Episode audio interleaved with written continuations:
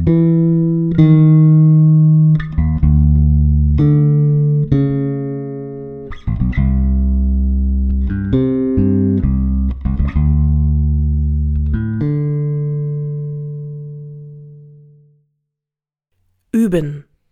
Sieben Wochen ohne Stillstand. Das ist das diesjährige Motto der Fastenaktion der evangelischen Kirche. Mit diesem Thema konnten wir in der Region sehr schnell Ideen entwerfen und fingen an zu planen. Und so wollte ich Sie nach Pfarrerin Müllers Einführung am Aschermittwoch nun an meinen Gedanken teilhaben lassen. Üben und Musik. Na klar, da besteht ganz logischerweise ein Zusammenhang.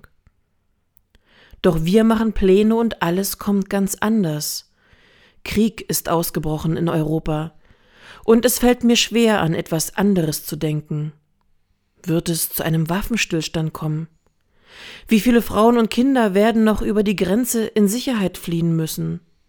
Wie kann ich helfen? Friedensandachten feiern?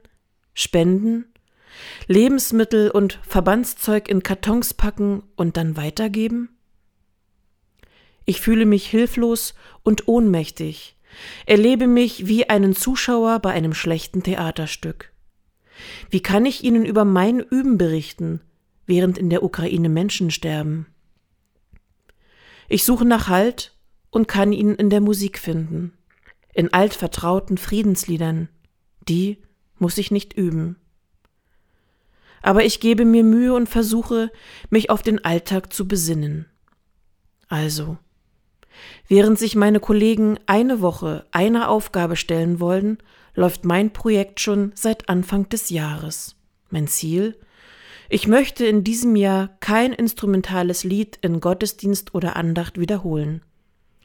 Dafür muss ich meine Komfortzone verlassen. Was heißt das eigentlich?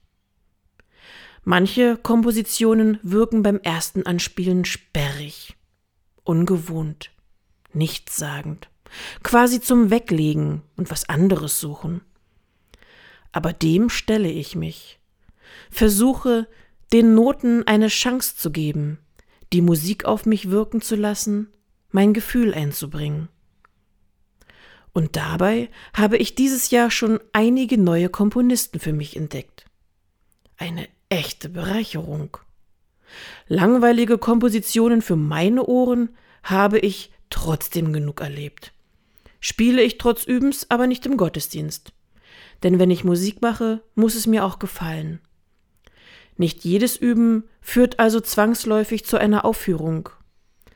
Das war dann eher ein Training für Hände, Füße und Ohren.